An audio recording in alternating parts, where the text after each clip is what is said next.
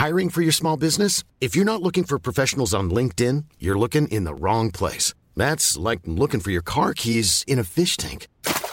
LinkedIn helps you hire professionals you can't find anywhere else, even those who aren't actively searching for a new job but might be open to the perfect role. In a given month, over 70% of LinkedIn users don't even visit other leading job sites. So start looking in the right place. With LinkedIn, you can hire professionals like a professional. Post your free job on linkedin.com slash people today.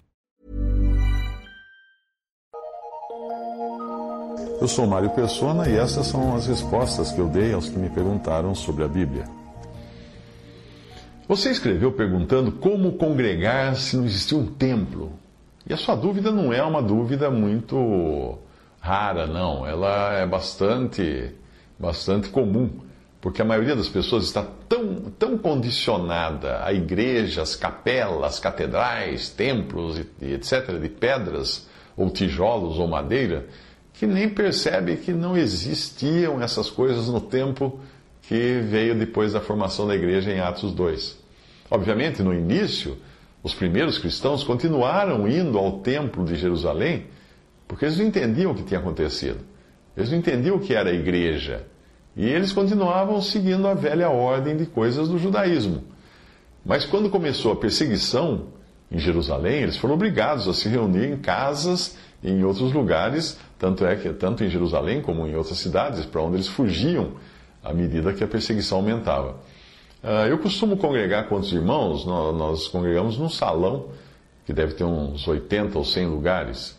Mas em outras localidades também os irmãos usam salões, salas de escritório, ah, casas, sala de reunião em hotel, sala de, de, de escola, aquilo que conseguem para melhor atender as reuniões. Algumas assembleias de irmãos em algumas localidades costumam promover reuniões especiais convidando irmãos de outras assembleias, tipo três dias de reuniões, e aí alugam um hotel, ou uma sala no hotel, infraestrutura do hotel, para as refeições também, ou simplesmente alugam algum salão e cada um leva o seu alimento, dependendo da, da ocasião, do país, dos costumes.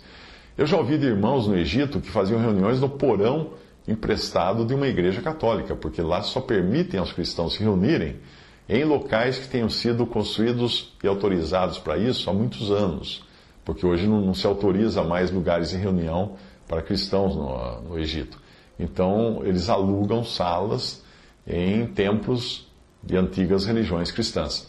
Lá e, também em outros países muçulmanos, uh, você não pode nem pregar o evangelho ou distribuir folhetos evangelísticos nas ruas, você vai preso.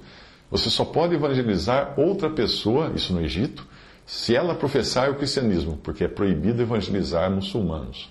Agora, em outros, alguns outros países, tipo Arábia Saudita, nem falar, nem falar de Cristo na rua você não pode. Esses irmãos no, no Egito, quando eles promovem reuniões especiais, eles alugam um barco e vão para o meio do rio Nilo. É, enfim, a necessidade faz o local físico. Mas não é o local físico importante. Pode ser a reunião debaixo de uma árvore ou dentro de uma Kombi o que é importante são as pessoas reunidas ali e o Senhor no meio delas. Aqui onde eu congrego, nós costumamos dizer que nós vamos à reunião, eh, que é a tradução do grego eclésia, reunião, não é?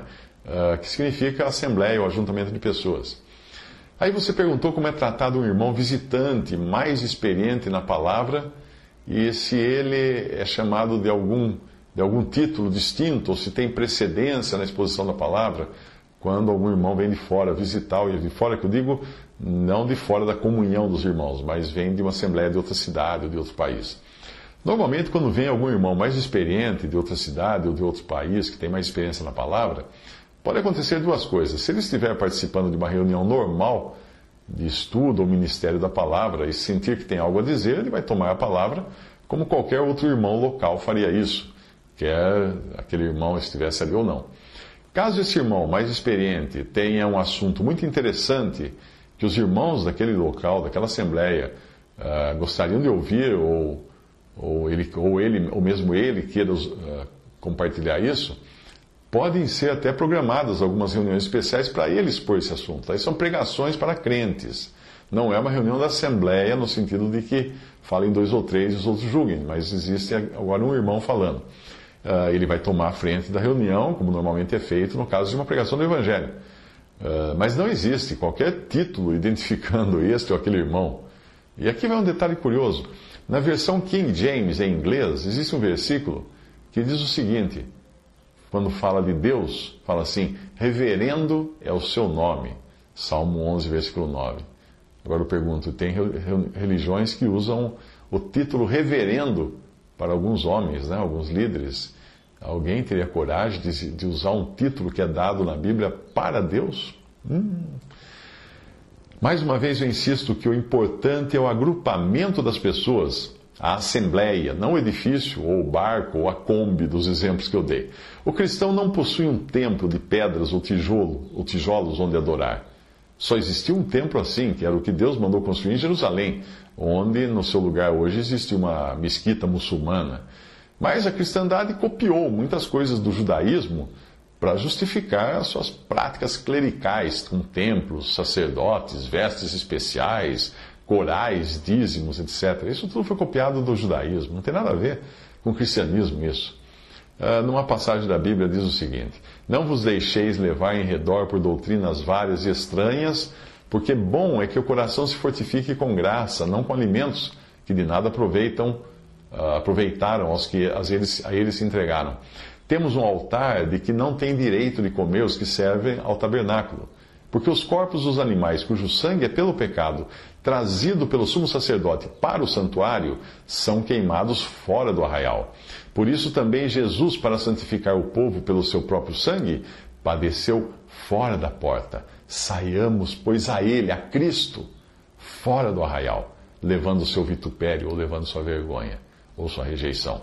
Isso está em Hebreus 13, 9 a 13, e é muito significativo para nós hoje. Existe um arraial hoje, um arraial cristão, que é formado por elementos do judaísmo. E o convite é o mesmo dado àqueles hebreus cristãos que estavam ainda apegados às coisas do judaísmo. Saiamos, pois, a Cristo fora do arraial.